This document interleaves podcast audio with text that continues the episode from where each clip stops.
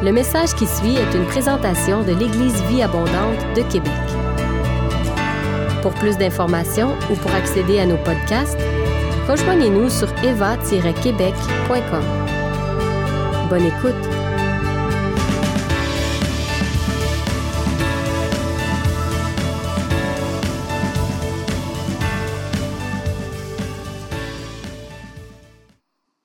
L'apôtre Paul va dire aux Thessaloniciens, J'ai été pour chacun de vous ce qu'un père est pour ses enfants, vous exhortant, vous consolant, vous conjurant de marcher d'une manière digne de Dieu qui vous appelle à son royaume et à sa gloire.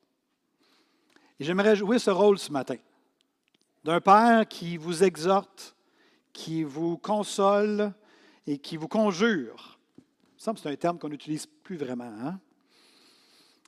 conjurer. Il y a un grand théologien qui a dit, on va mettre la, citation à l'écran, aucun chrétien ne peut éviter la théologie. Tous les chrétiens sont des théologiens.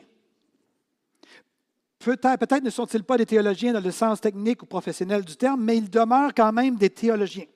La question pour les chrétiens ne consiste donc pas à savoir s'ils sont des théologiens ou non, mais elle consiste à déterminer s'ils seront de bons ou de mauvais théologiens. Quelle sorte de théologien êtes-vous ce matin? Êtes-vous des bons théologiens ou des mauvais théologiens? Permettez-moi de vous faire passer un petit test, juste pour voir de quelle sorte de théologien vous êtes. D'accord? Et euh, on va mettre la question à l'écran. À vous tous, chers théologiens, si je vous posais la question, quelle est la prophétie biblique la plus importante pour le peuple de Dieu qui vit aujourd'hui? Ça doit de réfléchir, en tout cas.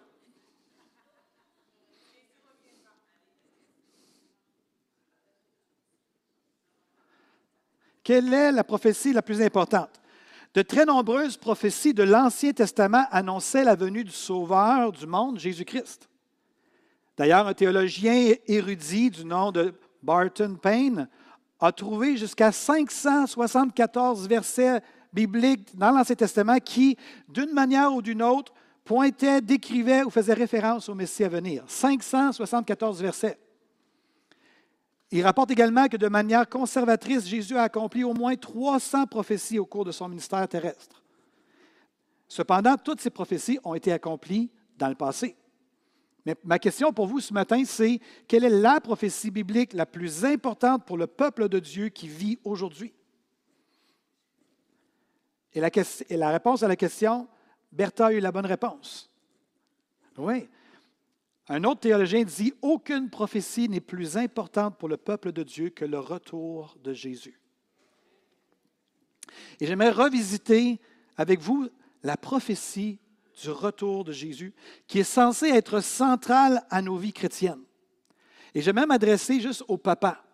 Vous savez, et je l'ai dit à quelques reprises, quand j'étais au collège biblique, un de mes professeurs au collège biblique disait Tu ne peux pas mijoter 20 ans dans le bouillon de poulet sans goûter le poulet.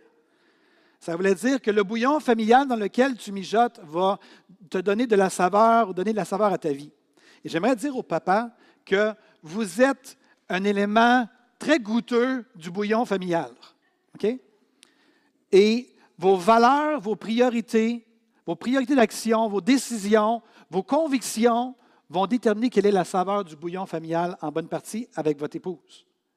À tous les papas, j'aimerais vous inviter à peut-être réaliser ou reconsidérer le fait que le retour de Christ devrait être une conviction profonde dans vos cœurs de père et que ça devrait déterminer toutes les actions de votre vie de telle sorte que vos enfants voient que vous vivez en fonction de cette réalité-là, que vous savez que le Seigneur peut revenir à n'importe quel moment. Lorsque j'étais jeune, je me rappelle que lorsque je voyais des faisceaux lumineux sortir des nuages, à chaque fois, je me posais la question, est-ce que c'est le moment où Jésus revient?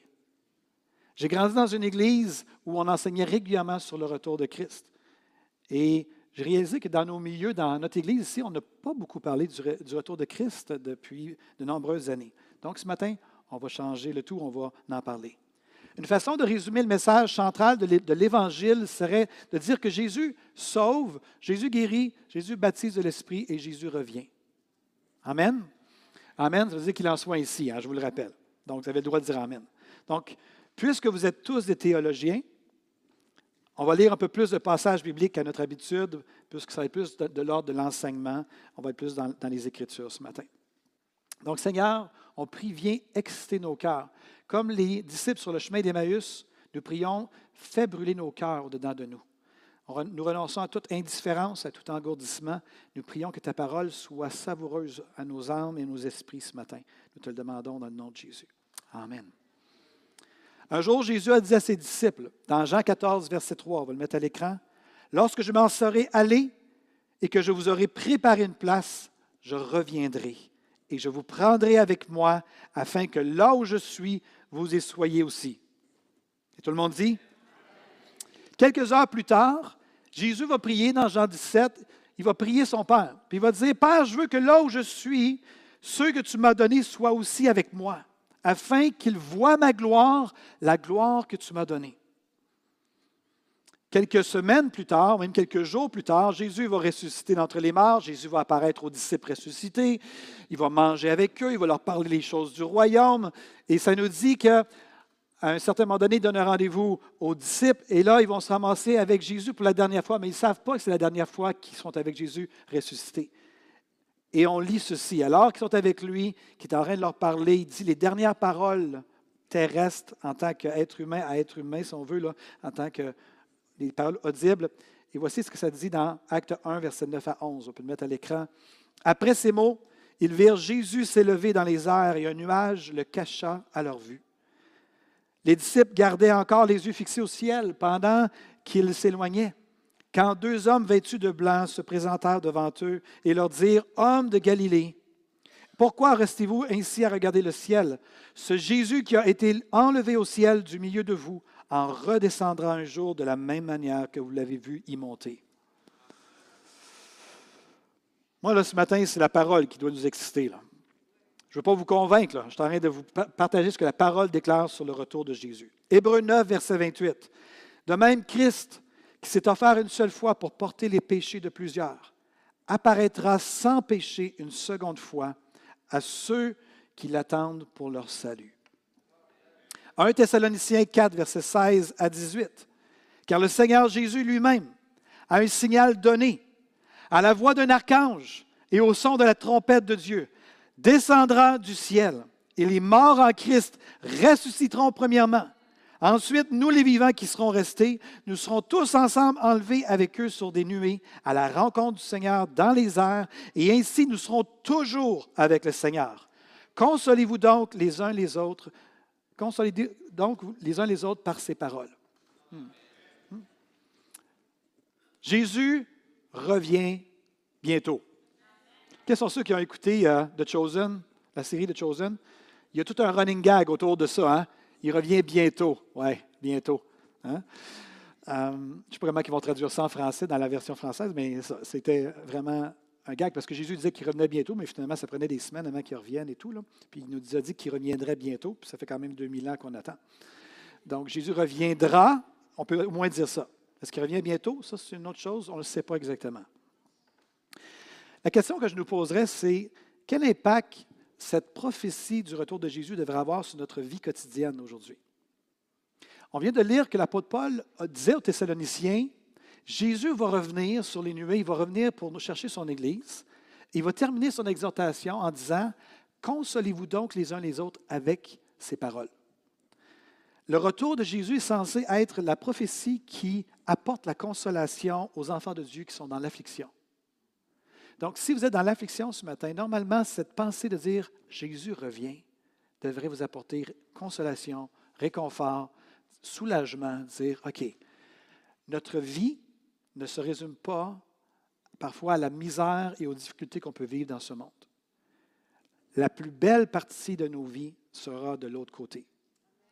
Nous ne sommes que des voyageurs et des passagers, des étrangers dans cette terre on, est dans une tente. Notre maison n'est pas ici. Notre maison est de l'autre côté. Elle nous attend. Je parlais du décès de mon père un peu plus tôt. Mon père nous a quittés lorsqu'on a dû laisser ce qui restait de mon père à l'hôpital pour retourner à la maison. Ce que j'ai dit à, papa, même s'il ne peut pas m'entendre, c'était ce n'est qu'un au revoir. On va se revoir. Et Je ne sais pas de quelle manière on va aller rejoindre, je vais aller rejoindre le Seigneur, que je vais aller rejoindre mon Père. Et on ne sait pas exactement. On espère tous, quels sont ceux qui aimeraient ça pouvoir vivre la fin et que le Seigneur vienne nous chercher, mais on part tous ensemble. Hein? Ça serait merveilleux. Ça serait un party en montant ensemble. Tu sais, la famille Eva, on dirait Hé, Toutes les générations ont souhaité vivre ce moment de la fin où que Jésus vient chercher son Église et on, monte ensemble. Peut-être qu'on va traverser la porte, puis on va être promu via la mort, mais on ne restera pas dans la mort, parce que Jésus est mort et ressuscité afin de nous donner la vie éternelle. Peut-être qu'on va passer par cette porte-là, puis que ça va être nos enfants, nos petits-enfants qui vont connaître le retour du Seigneur. Mais merci Seigneur de ce que ce n'est qu'un au revoir. Quand on vit des difficultés, quand on vit des problèmes, quand on vit du découragement, des déceptions, de la persécution, on devrait se rappeler, Seigneur, tu reviens. Seigneur, ce n'est que passager ici. Seigneur, je veux vivre une vie en fonction de l'éternité, non pas en fonction de ma vie terrestre. L'apôtre Paul va dire aux Romains, j'estime que les souffrances du temps présent ne sauraient se comparer à la gloire à venir qui sera révélée pour nous. Laissez-moi vous le lire dans une paraphrase. J'estime d'ailleurs qu'il n'y a aucune commune mesure entre les souffrances de la vie présente et la gloire à venir qui sera bientôt révélée. En comparaison de l'avenir magnifique que Dieu nous a préparé, les contrariétés de cette vie pèsent moins que rien. J'aime ça, hein? Ça, ça l'appuie encore plus. Quel impact ça devrait avoir dans, dans, nos vies le fait de savoir que Jésus revient? 1 Jean 2, 28, comme à l'écran, va dire Mes enfants, demeurez attachés au Christ, pour qu'au moment où il paraîtra, nous soyons remplis d'assurance et que nous ne nous trouvions pas tout honteux loin de lui au moment de sa venue. Donc, l'idée que Jésus peut revenir à n'importe quel moment devrait nous amener à rester attachés au Seigneur. Pour les jeunes qui m'écoutent présentement, c'est peut-être la première fois que vous entendez un message sur le retour de Jésus.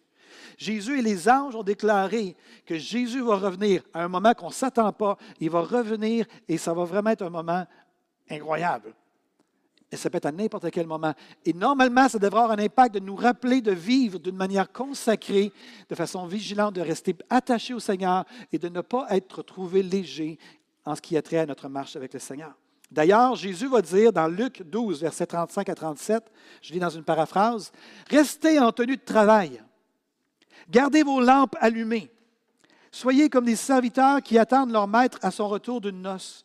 Dès qu'il arrive et qu'il frappe à la porte, ils sont prêts à l'accueillir. Heureux ces serviteurs que le maître, en arrivant, trouvera en train de veiller. Vraiment, je vous l'assure, c'est lui qui se mettra en tenue de travail. Il les fera asseoir à table et passant de l'un à l'autre, le, maître les servira. Wow!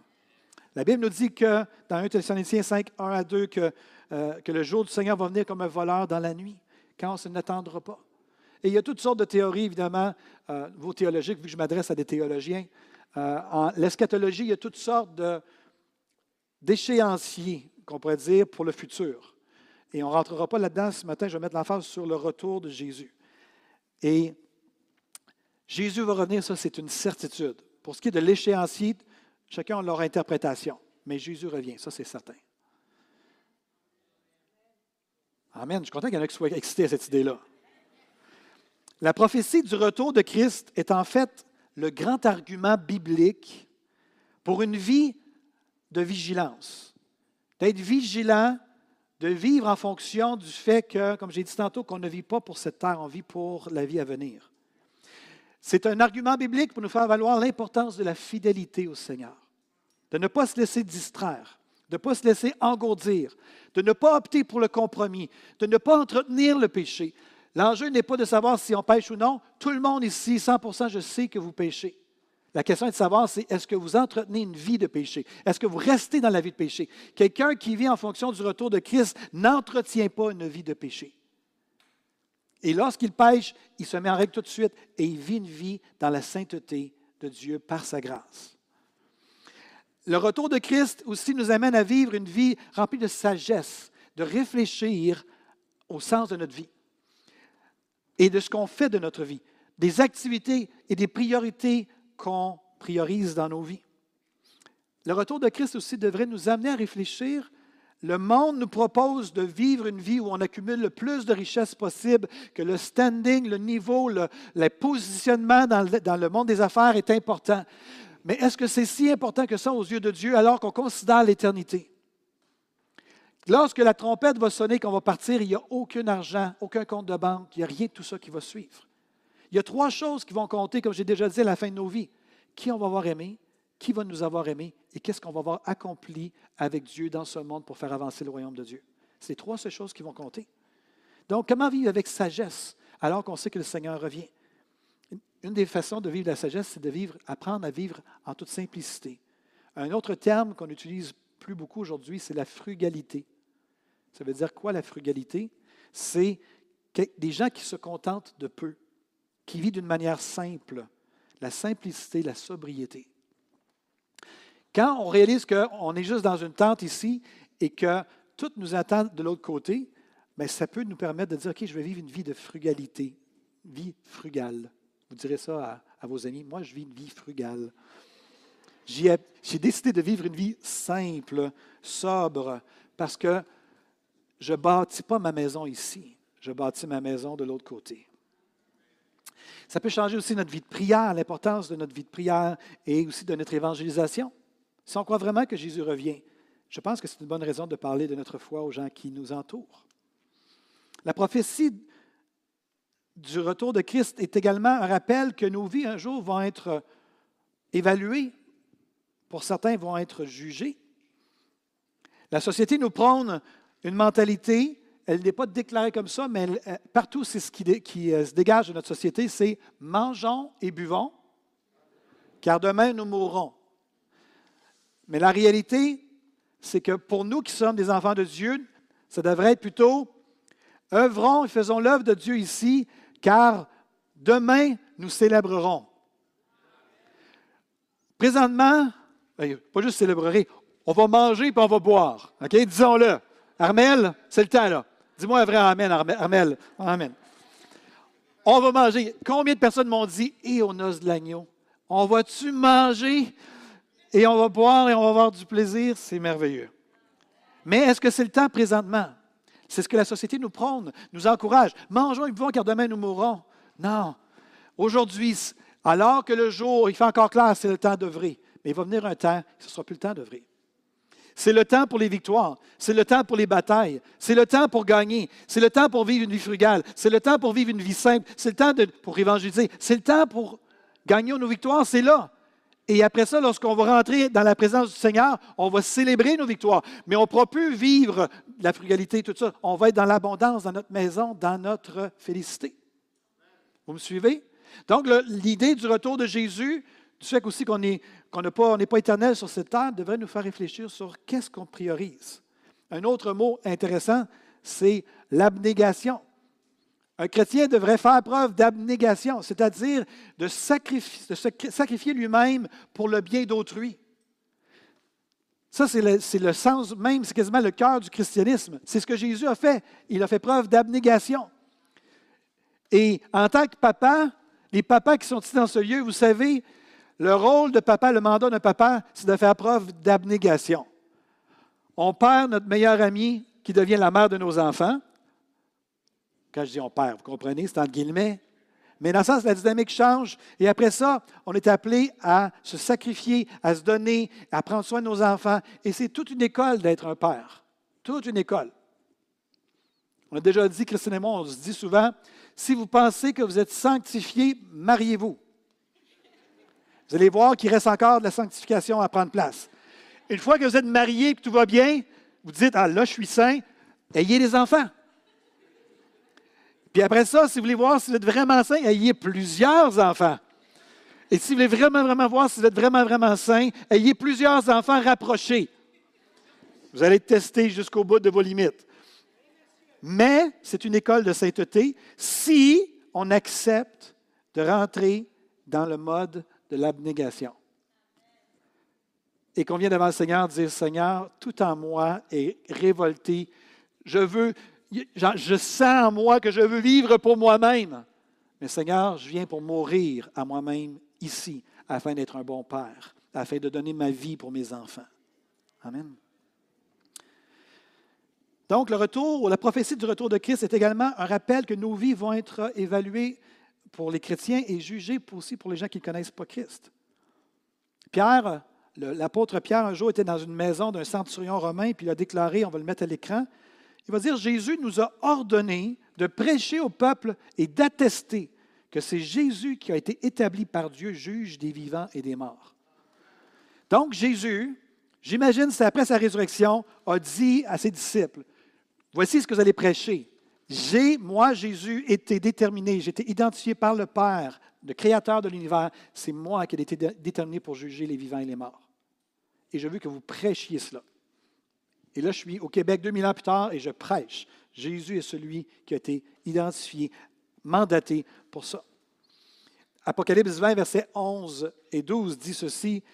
Puis je vis, c'est les gens qui vont dire, qui dans une vision, je vis un grand trône blanc et celui qui était assis dessus. La terre et le ciel s'enfuirent devant sa face. Il ne fut plus trouvé de place pour le ciel et la terre.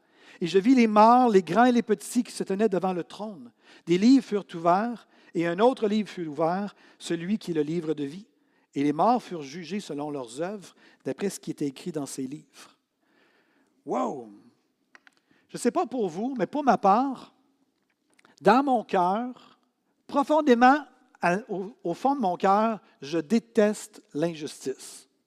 Est-ce qu'il y gens qui détestent l'injustice? C'est comme si, là, moi, quand je vois de l'injustice, ça vient, en bon québécois, ça vient me chercher. Ça vient me chercher vraiment profondément. La bonne nouvelle de la Bible et de ce que Jésus nous a annoncé, c'est que un jour, la justice sera établie. C'est-à-dire que toute forme d'injustice sera enrayée et un royaume de justice va s'installer. C'est ce que Jésus nous a enseigné, c'est ce que la Bible nous enseigne. C'est une bonne nouvelle parce qu'il y a tellement d'injustices révoltantes dans ce monde, tellement d'inégalités, tellement d'abus de pouvoir. Et je suis convaincu que vous avez des, histoires présentement dans votre esprit, que ce soit au pays, quand je parle avec mes frères africains, que j'entends parler de toute la gamique euh, politique qui y a en arrière de ça, quand j'entends parler d'Haïti et de tout ce qui se passe en arrière-scène, quand j'entends, ce n'est que des petits, de petits exemples des, très significatifs de ce qu'on est témoin présentement dans ce monde, mais il y en a des millions d'injustices, partout même autour de nous, et même nous, des fois, nous en subissons également. Mais un jour, toute forme d'injustice va être mise en lumière et jugée et sera remplacée par de la justice. Wow! Toute injustice sera remplacée par de la justice. La bonne nouvelle peut devenir aussi devenir une mauvaise nouvelle, car toute forme d'injustice va être enrayée. Pas seulement les injustices faites ailleurs, pas seulement les injustices faites aux autres, pas seulement les injustices que vous aurez subies, mais également les injustices que vous aurez fait subir à d'autres. Ça, c'est différent. Hein? OK, on va faire un petit test d'âge et de culture. Est-ce qu'il y a des gens à main levée qui connaissent Petula Clark? Donc, on vient de déterminer, je viens d'avoir une idée de votre âge et de qui vous êtes. À main levée, qui peut terminer cette phrase? À main levée. Ne la terminez pas, la phrase. Rita, ne termine pas la phrase. À main levée. Qui peut terminer la phrase qui suit? Tout le monde veut aller au ciel. Hey! Est-ce que tu peux le dire? Oui? OK. Tu peux le chanter aussi, mais pas ce matin, OK? Tout le monde veut aller au ciel, mais Personne ne veut mourir. Hein? les jeunes, là, je vous le dis, les jeunes, si vous ne connaissez pas ce chant-là, c'est un hit incroyable. De 2 minutes 37 secondes sur YouTube. C'est une blague, OK? Ce n'est pas un hit, mais c'est très connu de la part des générations qui vous ont précédé. Tout le monde va aller au ciel, mais personne ne veut mourir. Permettez-moi d'en faire une version pertinente pour notre thématique de ce matin. Tout le monde veut que justice soit faite, mais personne ne veut avoir des comptes à rendre. On va avoir des comptes à rendre pour nos vies, même en tant que chrétien.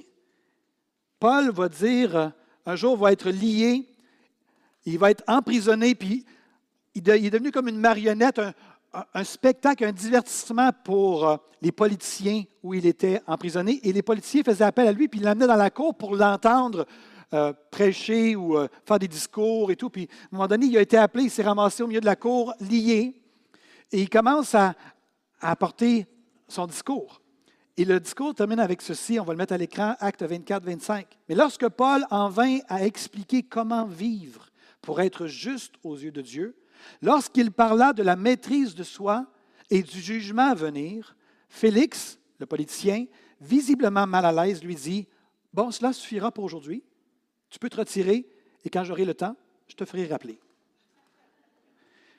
Paul discourait sur la maîtrise de soi et du jugement à venir, sur le fait d'être juste aux yeux de Dieu, parce que ça fait partie du message du christianisme.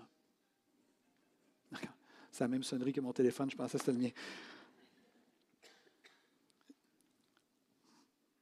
Donc, il y avait cette dimension, cette prédication-là, ça fait partie de la prédication du christianisme qu'un jour on va avoir des comptes à rendre pour nos vies.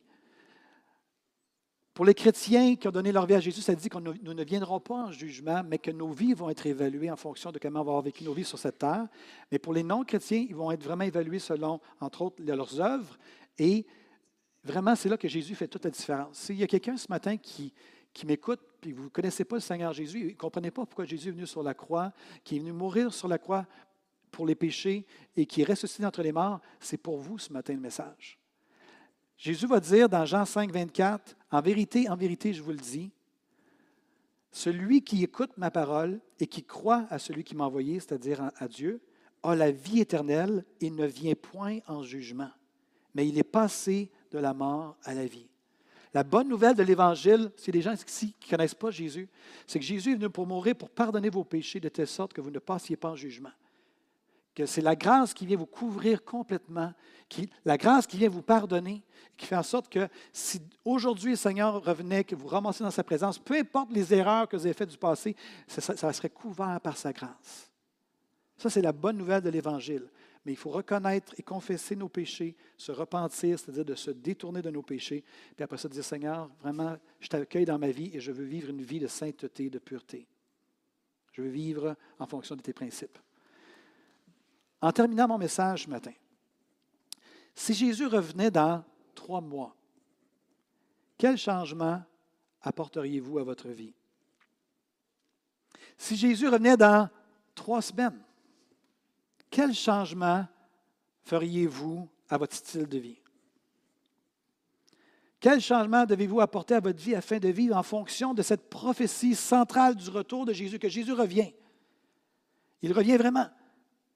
Qu'est-ce que vous devriez changer? Dans Jean 16, 8, on peut lire ceci. Le Saint-Esprit, quand le Saint-Esprit sera revenu, il, prouvera à ceux qui vivent dans le monde la réalité du péché, de la justice et du jugement. Le Saint-Esprit est là pour nous convaincre de ces choses-là. Et je crois, je m'adresse aussi entre autres aux pères, alors qu'on est dans la fin de semaine, la, journée de la fête des pères, qu'on est appelé à être des pères qui vivons en fonction du retour de Christ. Que notre vie, nos choix de vie devraient refléter cette réalité-là, qu'on est axé par rapport à ça, qu'on est aligné par rapport à ça. De, de renoncer au péché, de se réjouir à l'idée qu'il revient, d'être prêt, d'être rempli d'espérance, de considérer la mort de nos frères et de nos sœurs comme étant un simple au revoir et de vivre notre vie chrétienne en fonction de, ce jugement à venir et de prioriser le fait de témoigner de notre foi à tous ceux et celles qui veulent nous entendre. Jésus revient. Il revient dans sa gloire. Et comme disait l'apôtre Paul, il parlait de sa mort et de son passage, mais on peut emprunter son expression, de dire que ce qui nous attend, c'est ce qui est de beaucoup le meilleur. Amen. Donc, s'il y a des frères et des sœurs, vous êtes dans la souffrance ce matin, dans la douleur, que vous sentez que vous êtes victime de, des injustices ou d'une injustice, le fait de savoir que le Seigneur revient, que le meilleur nous attend, nous permet de dealer avec nos situations présentes, devrait nous aider à mieux dealer avec nos choses présentes. Parce que, comme disait l'apôtre Paul aux Thessaloniciens, consolez-vous même avec consolez-vous les uns les autres avec ces paroles. Le Seigneur s'en vient. Le Seigneur est là. Tu as vécu de l'injustice, pardonne, à Dieu la vengeance. Vis ta vie, tu as juste un, segment à vivre, vis ta vie au meilleur de tes capacités et non pas en fonction de ta blessure, de, l'injustice, etc. Philippiens, en, conclusion, Philippiens, deux, deux passages, j'espère que ça va vous, vous, exciter en terminant, puis après ça, on va prier. Philippiens 3, 20 et 21.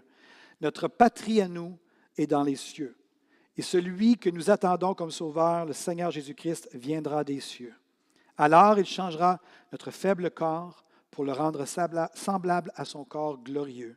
En effet, il est assez puissant pour tout mettre sous son pouvoir. Dernier passage. Réjouissons-nous et soyons dans l'allégresse. Apocalypse 19, versets 7 à 9. Et donnons-lui la gloire, car les noces de l'agneau sont venues et son épouse s'est préparée. Et lui a été donné de se revêtir d'un fin lin éclatant et pur, car le fin lin, ce sont les œuvres justes des saints. Et l'ange me dit, écris, heureux ceux et celles qui sont appelés au festin des noces de l'agneau. Et il me dit, ces paroles sont les véritables paroles de Dieu. Amen. Amen. Alléluia. Est-ce qu'on peut se lever ensemble? Alléluia. Terminons avec un mot de prière ce matin.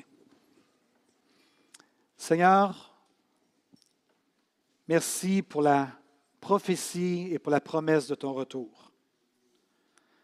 On part pour la fête des Pères aujourd'hui en ayant eu ce, rappel. Je prie pour chaque Père qui est dans ce lieu.